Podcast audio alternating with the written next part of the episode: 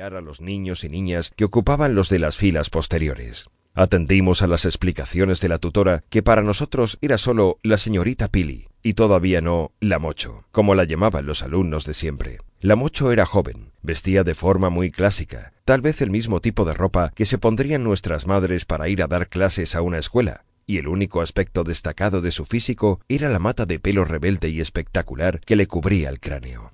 La pobre mujer había tenido que soportar todo tipo de comentarios y había ensayado sin éxito distintos métodos para domar aquella mata de pelo encrespado y erizado como una lechuga. Era una mujer simpática, dulce y cargada de paciencia, pero aún así la llamaban la mocho. Estaba tan instaurado su apodo que incluso la madre de David Pujades la trató de señorita Mocho durante las entrevistas que mantuvieron desde sexto de primaria hasta tercero de eso. David se fue de la escuela antes de acabar tercero. Mirella opina que eso ya lo explicaremos cuando corresponda, aunque su desaparición estuvo motivada por una intervención nuestra. Eso se comentará cuando sea el momento. Entre los recién llegados estaba Gloria. Hablo primero de ella porque fue la adquisición más espectacular, y solo al cabo de varias semanas nos dimos cuenta de esa espectacularidad, lo cual hizo que su espectacularidad fuera todavía más espectacular.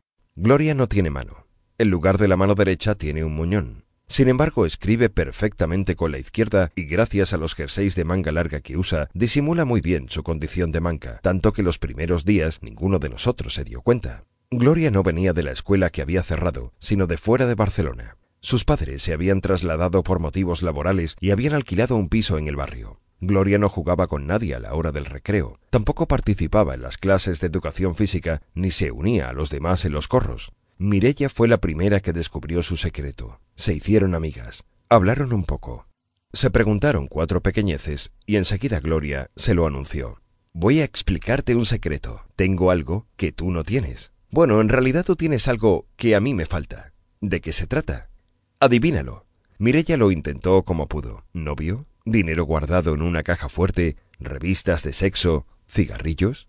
No, no, nada de eso. Una Game Boy, juegos de ordenador, un diario cerrado con llave. No. Entonces le mostró el muñón.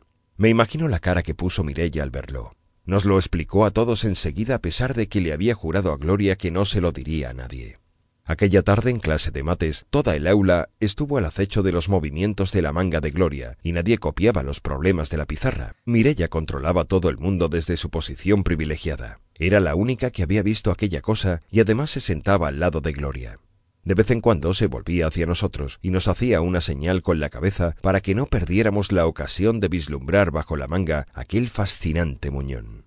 Mark tenía un ACI. No supimos que era aquello del ACI hasta unos años después. Lo habíamos oído comentar a la hora del recreo, cuando los del grupo nos negábamos a participar en los juegos de los otros niños y nos sentábamos todos juntos en el banco de piedra del patio. Por allí andaban siempre un par de profesoras de vigilancia que chismorreaban sin parar sobre los niños y niñas de la escuela, y cuando hablaban de Mark siempre nombraban al misterioso ACI. Ni él mismo sabía lo que era. Mis padres, cuando le conocieron en mi fiesta de cumpleaños, comentaron que les había parecido un poco retrasadito utilizaron exactamente este adjetivo, retrasadito. Mark iba siempre a su aire y no se metía con nadie. A menudo dejaba de hablar, cerraba la boca y de ella no salía ni una palabra. A veces lo tenías al lado y de repente desaparecía. Al principio fue un problema en la clase de sexto, porque mientras el profesor o profesora estaba explicando un problema y los demás tratábamos de entenderlo, Mark se levantaba y se iba de la clase sin decir nada. Algunos intentaban detenerle y le preguntaban a dónde iba, o si le parecía normal largarse antes de la hora de salir. Pero Mark no se inmutaba. Seguía hasta la puerta del aula, la abría, salía y adiós. Según parecía, el ACI le excusaba de su comportamiento y permitía que las chicas de la secretaría o el profesor de educación visual y plástica lo admitieran en sus respectivas dependencias, ya que esos eran los lugares a los que solía acudir cuando se escapaba de la clase.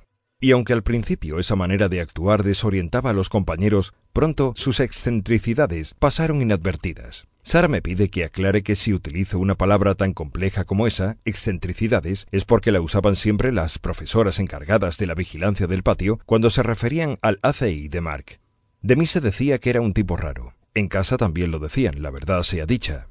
No me gustaban las cosas que hacían los otros chavales, solo era eso. Si todo el mundo jugaba al fútbol, yo me prometí a mí mismo no chutar una pelota en mi vida.